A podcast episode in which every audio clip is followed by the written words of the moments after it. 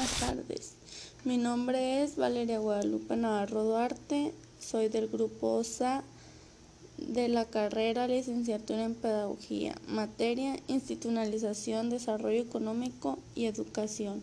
Maestro Jorge Alberto Ibarra García. Antecedentes.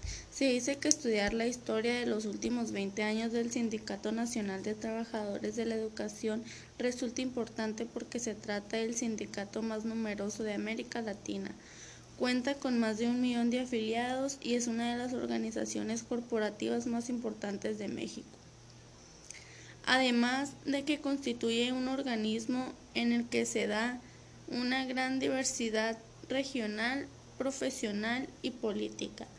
El CENTE nace a partir de la necesidad del gobierno y de las propias organizaciones magisteriales existentes hasta en este momento, de unificarse en una organización de carácter nacional. El 28 de abril de 1942 se firmó un pacto de coalización entre el Sindicato de Trabajadores de la Educación de la República Mexicana, el Sindicato Único de Trabajadores de la Educación, CMMTE. En 1949, después de ser electo en el Segundo Congreso Nacional Ordinario, llega a la Secretaría General del Comité Ejecutivo Nacional el ingeniero Jesús Robles Martínez, a él se le atribuye la consolidación del sindicato. Bajo la sombra de Robles Martínez estuvieron siete secretarios generales. Manuel Sánchez Bait, Enrique Sánchez, Alfonso Lozano Bernal, Alberto Larios Gaitán, Edgar Robledo Santiago, Félix Vallejo Martínez y Carlos Olmo Sánchez. El sindicato en sus siguientes años enfrentaría una serie de conflictos fraccionarios, incluyendo el movimiento magisterial de 1958, sugerido en la selección del Distrito Federal. Federalización. La consolidación del sistema educativo mexicano ha pasado por varias etapas. La primera etapa inicia con la creación de la Secretaría de Educación Pública en 1921 y se prolonga hasta 1978. Durante este primer movimiento se diseñan las políticas y programas de este país y se lleva a cabo una expansión centralizadora. La educación llegó a todas las regiones del país, sin embargo, algunas veces el imperativo de mejorar la calidad se subordinó al del crecimiento. Durante la década de los 50, la relación entre el CENTE y la SEP se tensó. El sindicato comenzó a ganar el control sobre los docentes que anteriormente había sostenido la Secretaría. ANME 1992. El Acuerdo Nacional para la Modernización de la Educación Básica fue firmado por el gobierno federal, los gobernadores estatales y el CENTE y fue publicado en el Diario Oficial de la Federación el 19 de mayo de 1992.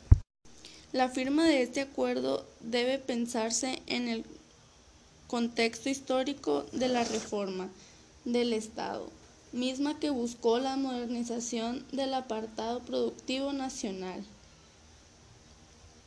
Sus tres líneas centrales de acción son reorganización del sistema educativo, formación de los contenidos y materiales educativos y revaloración de la función magisterial.